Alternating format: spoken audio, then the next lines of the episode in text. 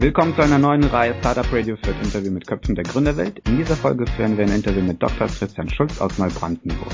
Der Christian Schulz ist Killer-Orthopäde und wurde 2013 zum Business Angel des Jahres gekürt. Hallo, Herr Schulz. Einen wunderschönen guten Tag. Herr Schulz, stellen Sie sich doch bitte kurz vor. Ja, also ich bin, wie Sie schon sagten, von Haus aus Kieferorthopäde, auf Volltags in der Praxis tätig, ähm, bin verheiratet, 44 Jahre alt, habe drei Kinder, fünf, sieben, neun Jahre alt, also ein relativ enger zeitlicher Abstand wohne in Neubrandenburg, in Mecklenburg-Vorpommern und ähm, das bin seit 1998 eigentlich äh, als Business Angel unter, unterwegs und habe zurzeit sechs Unternehmen, die ich äh, aktiv mitbetreue.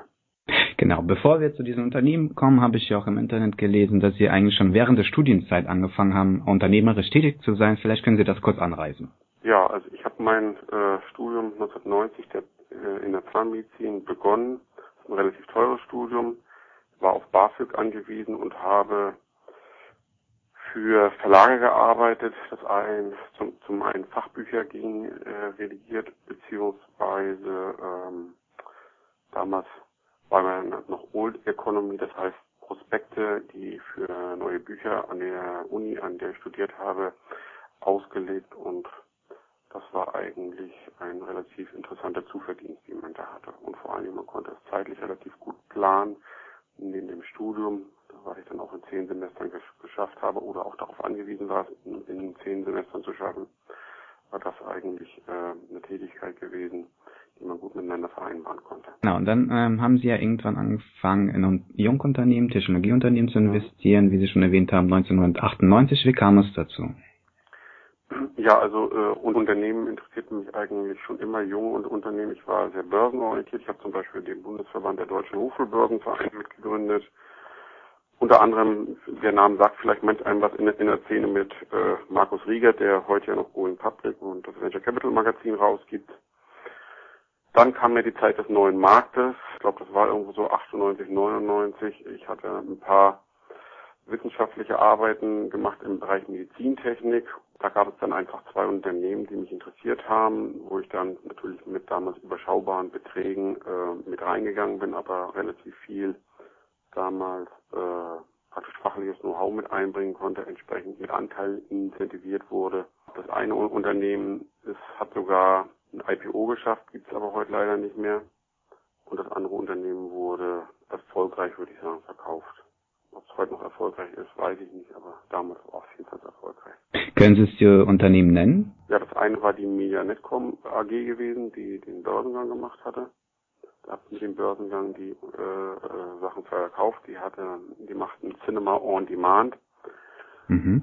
Äh, das heißt also äh, entsprechende, damals hatten wir noch diese Breitbandkabel und Filme runterzuladen und so. Das war also ziemlich innovativ gewesen, aber irgendwo war man doch, glaube ich, der Zeit etwas äh, voraus gewesen und ähm, ja, das Unternehmen ist dann auch insolvent gegangen. Also in der Zeit des neuen Marktes hat es ein IPO geschafft, auch eine irgendwelche gigantischen Bewertungen gehabt, aber logischerweise wie bei vielen anderen auch äh, wurde es dann irgendwo ernst.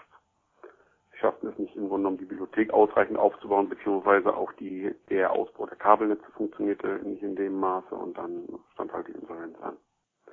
Ja, das andere Unternehmen ist die äh, Wengert AG. Das ist ein Medizintechnikunternehmen, was es heute noch in Berlin gibt.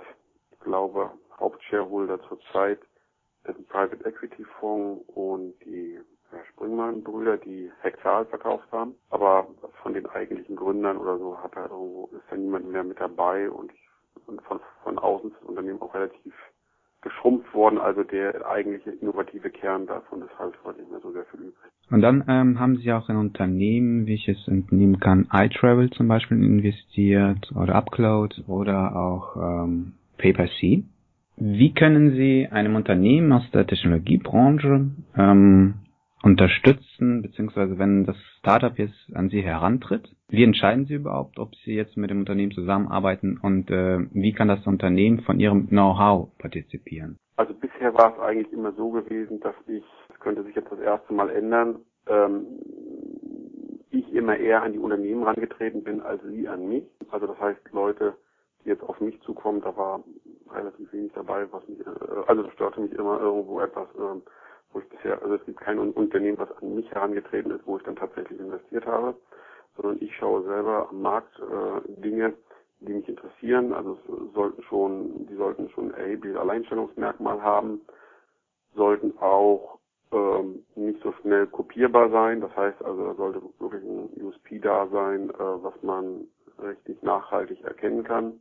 Das Übliche natürlich, man muss mit den Gründern klarkommen, es muss auch äh, ein entsprechendes Team da sein. Ja, und ich selber habe sicherlich eine relativ hohe Kompetenz im Bereich äh, Fördermittel. Das heißt also, ähm, ich weiß schon, wie man da auch noch gewisse Dinge ansetzen muss, um Fördermittel zu bekommen.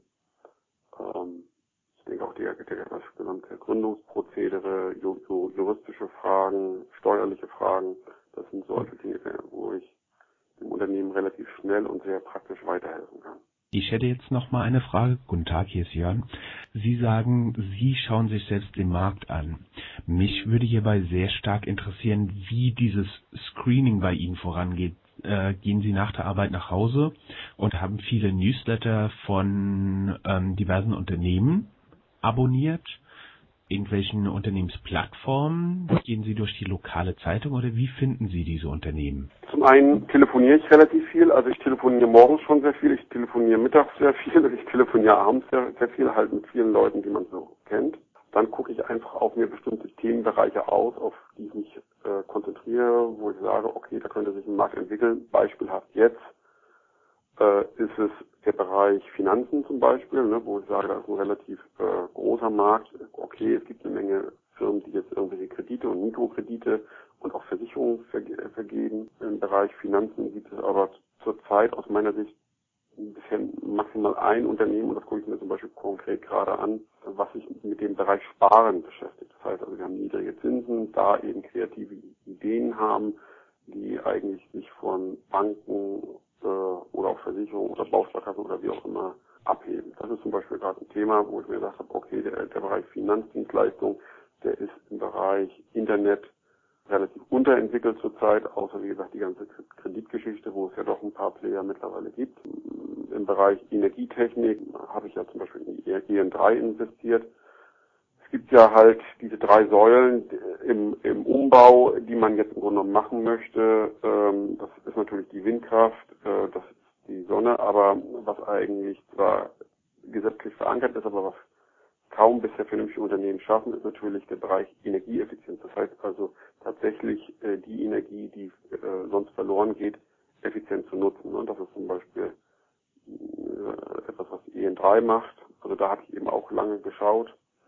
Ja, bei PPC, äh, das ist eine Fachbuchplattform. Das ist natürlich historisch bei mir bedingt. Ich hatte ja gerade gesagt, was ich im Grunde im Studium gemacht habe. Da ist halt das Problem, ähm, dass man es schaffen muss, was wir jetzt mittlerweile nach vier Jahren geschafft haben und was auch natürlich ein dickes Brett ist, viele Fachverlage erstmal überhaupt von dem Modell zu überzeugen, weil sie natürlich am Anfang alle meinen, sie können es alle selber und besser. Ja, ähm, bei Upload klar Thema äh, Retouren. Das heißt also, ob eine Zalando oder eine Otto, äh, Klamotten werden ohne Ende zu, zurückgeschickt. Äh, die Leute ähm, haben relativ kleine Margen und wenn man dann mal in der Analyse sieht, warum Dinge zurückgeschickt werden, dann ist es oft auch, weil die Größen nicht passen, weil natürlich jeder Hersteller unterschiedliche Größen hat. Auch da ergab sich dann natürliche Logik. iTravel unterscheidet sich von anderen Reiseplattformen dadurch, also alle anderen Reiseplattformen, die ich zumindest kenne, ähm, die vermitteln alle Reisen und äh, iTravel äh, veranstaltet halt selber Reisen, also ob wie, wie eine TUI, wie eine Thomas Cook,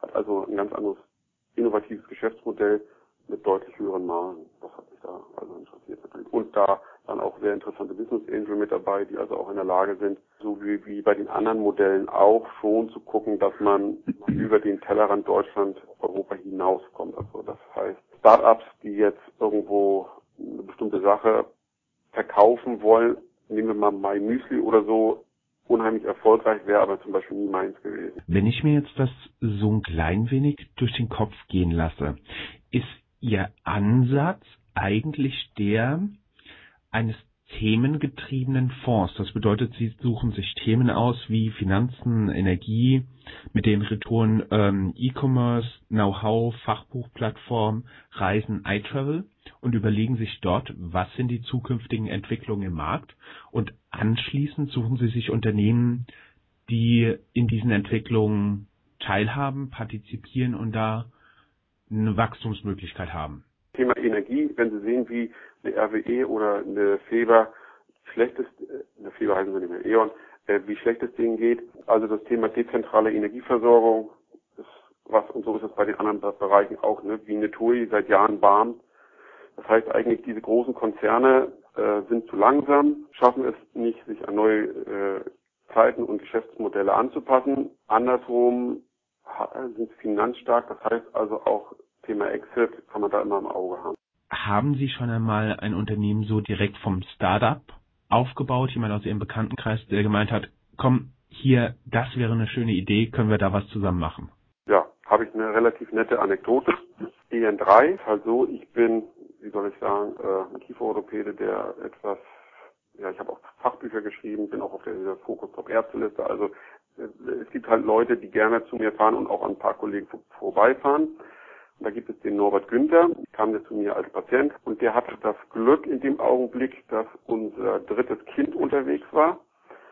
Im August 2008 und ich nicht äh, sonst wie viele Patienten hatte, sondern eben bloß 20 oder 30 an dem Tag. Und er hatte sein Behandlungsabschlussgespräch. Da erzählte er mir was, dass er eine Technologie gerade entwickelt hat mit seinem Vater, äh, wo man Abwärme nutzen kann, motorische Abwärme ich hätte gar nicht sonst die Zeit gehabt, mir das anzuhören. Ähm, wie gesagt, er war jahrelang bei mir in Behandlung. Wir sind nett miteinander umgegangen, aber hatten kaum privates Wort gewechselt. Und dann nahm ich ihn beiseite. Also wir gingen beide in mein Büro und habe ich zu ihm gesagt, Herr Günther, haben Sie schon mal was von Venture Capital gehört? Ja, hatte er schon. Und so haben wir EN3 gegründet. Ich bin heute noch Geschäftsführer der EN3, also es gibt zusätzlich noch einen operativen Geschäftsführer.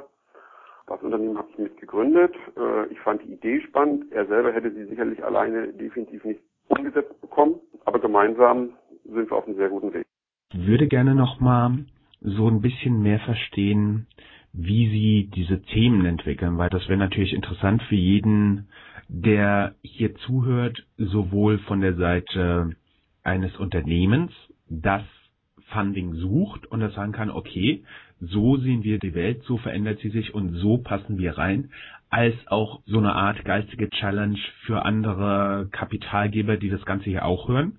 Wie auf diese Idee gekommen der, der zukünftigen Entwicklung im Finanzbereich? Jeder von uns, glaube ich, hat in den letzten zehn Jahren viele unangenehme Erfahrungen mit Banken gemacht. Jeder wettert auch über Banken, aber jeder braucht auch wahrscheinlich in Teilen zumindest zur, zur Abwicklung. Also ich brauche nur noch eine Bank zur Abwicklung bestimmter Finanzgeschäfte, sonst brauche ich eigentlich eine Bank nicht. Das ist ein riesengroßer Markt. Alle machen das Gleiche. Es gibt paar innovative äh, Geschäftsmodelle, wie gesagt, Kredite, äh, ob jetzt da Kredito, Smava oder wer auch immer, die sicherlich auch möglicherweise Erfolg haben werden, gut finanziell aufgestellt sind. Ähm, und wenn man sich das Ganze mal anguckt, ähm, dann kann man feststellen, es, es gibt halt auch Beratungsportale, die irgendwo über kleine Margen sich rechtfertigen oder Versicherungsportale. Aber es gibt zum Beispiel im Bereich Finanzen, also ich kenne kein Modell und das ist einfach nur ein ganz normales darüber mal Nachdenken, Sinieren, niemanden, der zurzeit die andere Seite betrachtet. Wie kann der Anleger möglicherweise äh, ein paar mehr Zinsen bekommen, vernünftig sparen, auf Dinge sparen? Wenn ich das jetzt richtig verstanden habe, geht Ihr Gedankengang dahin, dass Sie praktisch einen Anschaffungskredit nach außen stülpen. Das bedeutet, Sie sehen eine Möglichkeit für Unternehmen, die sowohl auf der einen Seite ähm, Sparer mehr Zinsen bieten können, als auf, auf der anderen Seite das immer mit einem Ziel, zum Beispiel ich will 20.000 Euro für ein neues Auto sparen. Und so ein Mo Unternehmen gibt Weile, äh, was ich mir auch genau an, an, angucke schon eine längere Zeit, die einfach sagen, jeder, das jetzt nicht falsch verstehen, aber jeder Kleinsparer spart immer auf ein Ziel. Und, und wie kommt er am schnellsten zu dem Ziel? Entweder er, möglich, eine Möglichkeit ist, ein Kredit zu machen, aber eine Möglichkeit ist auch, ein bestimmtes Zielsparen zu machen. So, und bei ja. diesem Zielsparen soll er möglicherweise bessere Zinsen bekommen, als er sie bei der Bank bekommt, weil die Bank natürlich viel mehr Mitarbeiter hat, viel zu unwirtschaftlich ist, viel zu, äh, viel zu, viel sich selber abknapsen möchte und so weiter und so fort. Sie haben noch ein Thema angerissen, das mich dann unheimlich bei Ihnen interessieren würde. Nämlich, wie gehen Sie dann daran und bewerten dieses Unternehmen, weil sehr, sehr stark wird das ja normalerweise im Business mit Excel-Sheets gemacht. Ähm, da kann man jetzt dafür sein, da kann man dagegen sein. Ich, ich verbringe hauptberuflich auch sehr, sehr viel Zeit vor Excel-Sheets.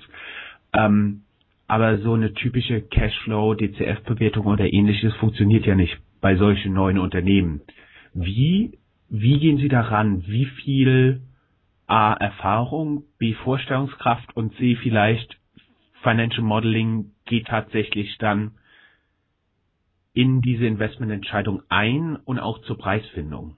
Ja, gut, das sind natürlich immer so Dinge, da ist, glaube ich, bei jedem Business Angel viel Bauch dabei. Davon gehe ich mal aus. Dann ist es halt klar, das Team, also wer mir unsympathisch ist, damit möchte ich mich dann logischerweise nicht beschäftigen, das ist klar. Also äh, man muss schon ein kompatibles Team haben. Für mich ist es auch so, ich gucke schon immer irgendwo, dass es zwei oder drei Gründer sind. Also ich habe ein Problem damit, wenn es mehr Gründer sind. Äh, mit einem Einzelgründer könnte ich auch wenig anfangen wäre mir auch das Risiko zu groß. Dann gucke ich mir natürlich die Zahlen an des ersten äh, Jahres, weiter überhaupt nicht.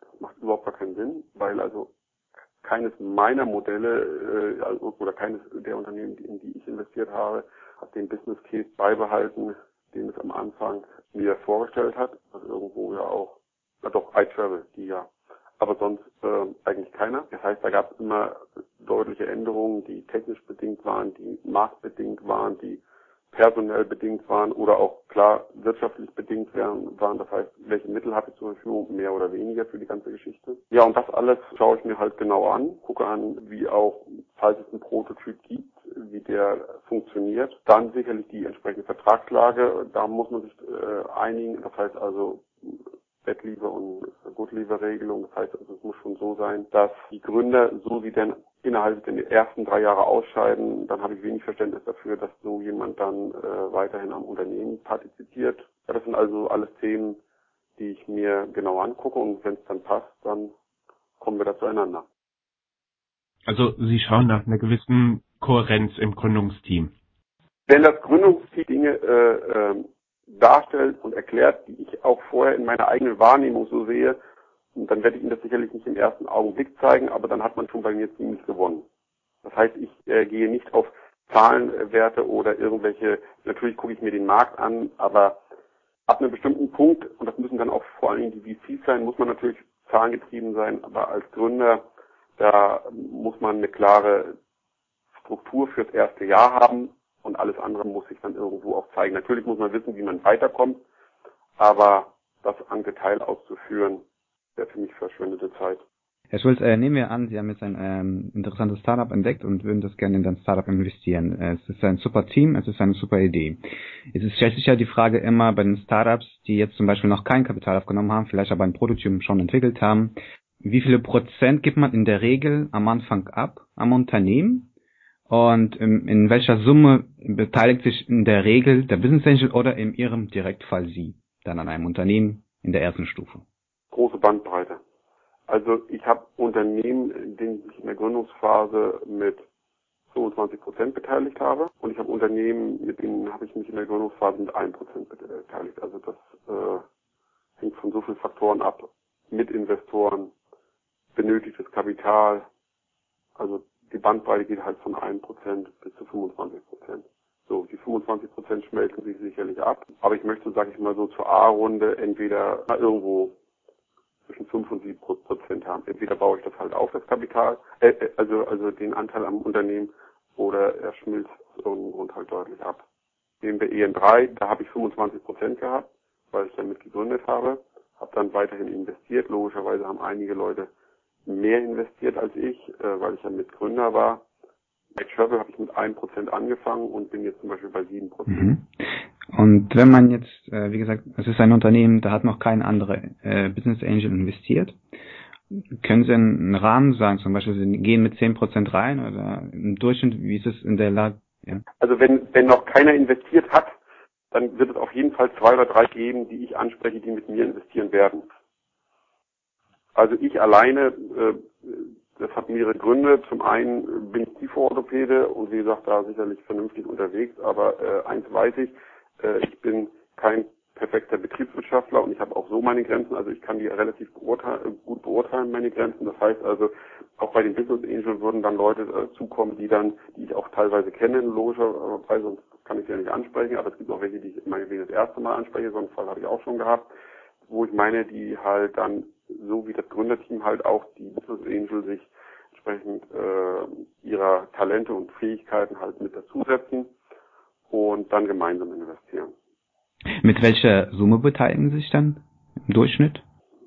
Sechsstellige Beträge. Also eigentlich nicht darunter. Und damit meine ich nicht 100.000 Euro. Aber auch keine 500.000 Euro dazwischen.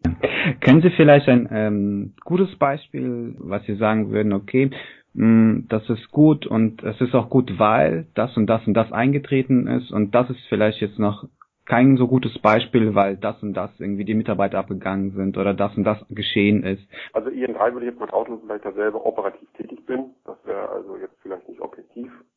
Na, objektiv wäre es vielleicht auch, aber das lassen wir mal draußen. Da bin ich felsenfest von überzeugt, dass es, oder da kommen wir auch recht, recht gut voran.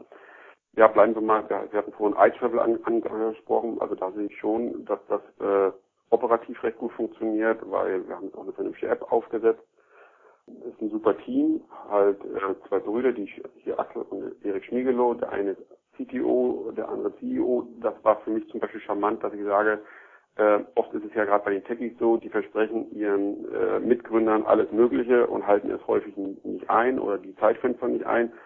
Das war so auch etwas, wo ich gesagt habe, na unter Brüdern wird das dann wahrscheinlich nicht so äh, passieren. Ähm, einen sehr guten CFO haben wir auch.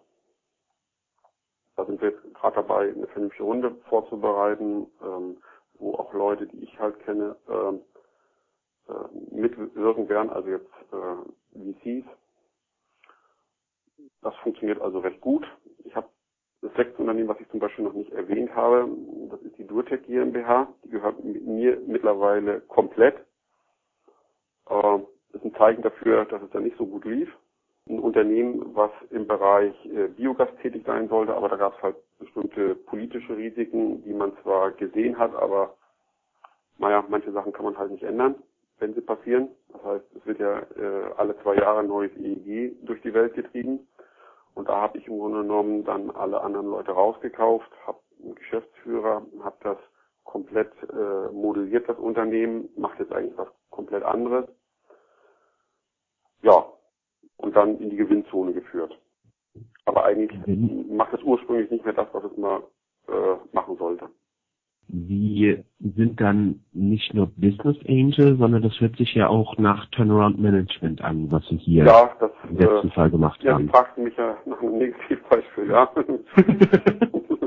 ja, Genau. Also es ist noch kein, keins abgesoffen sozusagen. Aber ähm, äh, klar, da habe ich dann also entsprechende Mittel aufge, äh, wäre sonst in die Insolvenz gegangen.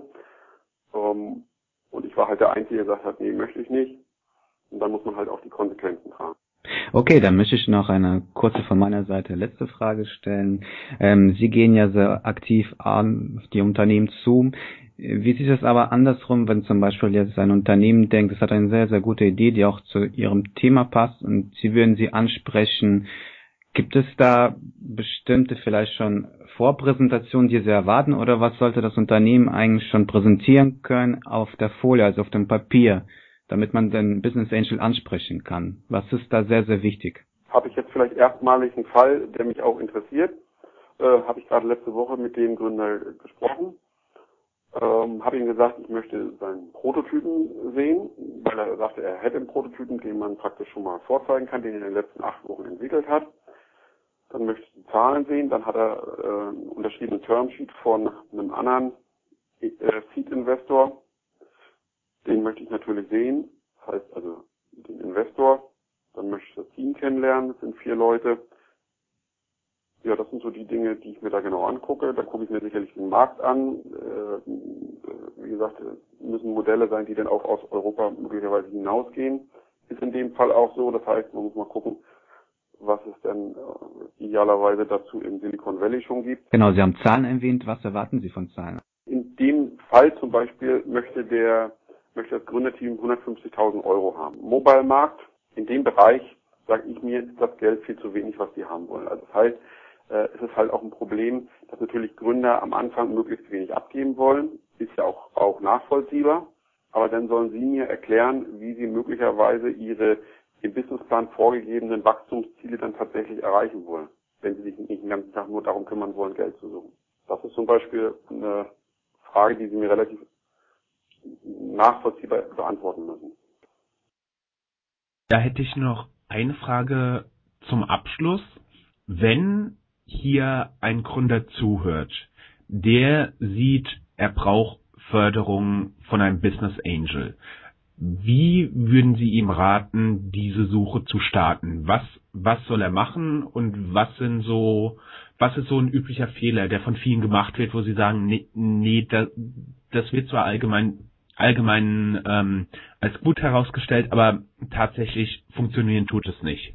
Ja, also erste Thema ist, die ganzen Advisor und, und Berater sollte man sich sehr genau angucken. Ne? Also äh, es gibt ja so viele Berater, die es alle gut mit einem meinen. Ähm, da sollte man sehr selbstkritisch überprüfen, ob man die braucht. Ne? Also es gibt ja auch Angel, die sagen, okay, du kriegst einen kleinen Betrag, sagen wir 10.000 Euro und den Rest, da berate ich dich bis und geht nicht mehr und dafür kriege ich den Anteil XY am Unternehmen. Das ist also etwas, das sollte man ganz klar trennen. So, äh, schauen, klar, äh, äh, Business Angel zu bekommen, da gibt es ja einmal wenn man mal in den konservativen Bereich reingeht, da gibt es dieses Business Angel Netzwerk Deutschland, wirklich ganz engagierte Leute da, da in Essen, die Dinge vermitteln, also es trifft jetzt mal für den Bereich Cleantech, äh, Medtech und so weiter und so fort äh, zu. Internet mal ja in Grenzen, würde ich mal sagen. Da gibt es auch sicherlich ein paar, paar Angel, die sich in den Themen äh, beschäftigen, aber nicht so viel. Dann ist es natürlich da klar, wo ist man regional verankert. Das ist das nächste. Das heißt also, man sollte auch schon gucken, wo gründe ich mein Unternehmen. Also da achten sicherlich auch ein bisschen die VCs drauf. Ja, und danach sollte man sich dann auch die Business Angel aussuchen. Also es gibt wenige, die, die so wie ich äh, deutschlandweit unterwegs sind. Die meisten sagen eher, ähm, ja, also bei mir werden nur die Dinge was, äh, wo ich auch regional verankert bin, wo auch das Unternehmen regional verankert ist, weil ich da besser eingreifen kann. Ihre Empfehlung würde ich so zusammenfassen, dass man sich praktisch in einem Cluster niederlassen soll, also praktisch in einem Bereich, wo es A, die richtige Infrastruktur, B, die richtige Förderung und C, ähm, wahrscheinlich auch das notwendige Kapital für das gibt, was ich machen möchte. Richtig. Das gibt sicherlich immer Ausnahmen von der Regel, ne? Also nehme ich jetzt mal Mecklenburg-Vorpommern, ne? Hier ist eine sehr engagierte Venture Capital Gesellschaft, das heißt, äh, hier kriegt man möglicherweise auch ein bisschen mehr Risikokapital und Seedfinanzierung am, am Anfang. Dafür ist es halt mit den Inseln dann nicht äh, ganz so dicke, historisch bedingt. Ähm, aber das sind auch so Dinge, die man halt vorsichtig mit angucken muss.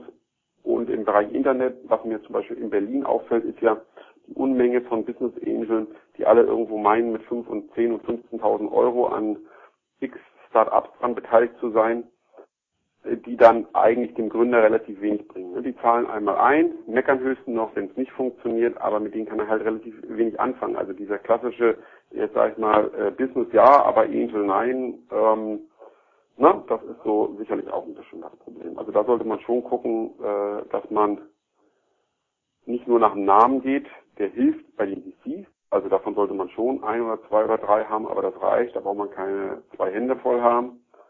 Ähm, und dann halt auch ein paar Leute, die halt kompatibel zu den Leuten sind. Wunderbar. Das waren die Fragen von meiner Seite. Vielen herzlichen Dank. Ich möchte mich auch, Herr Scholz, für Ihre Zeit bedanken und für den Einblick, den Sie gewährt haben. Klar, dann wünsche ich Ihnen noch alles Gute heute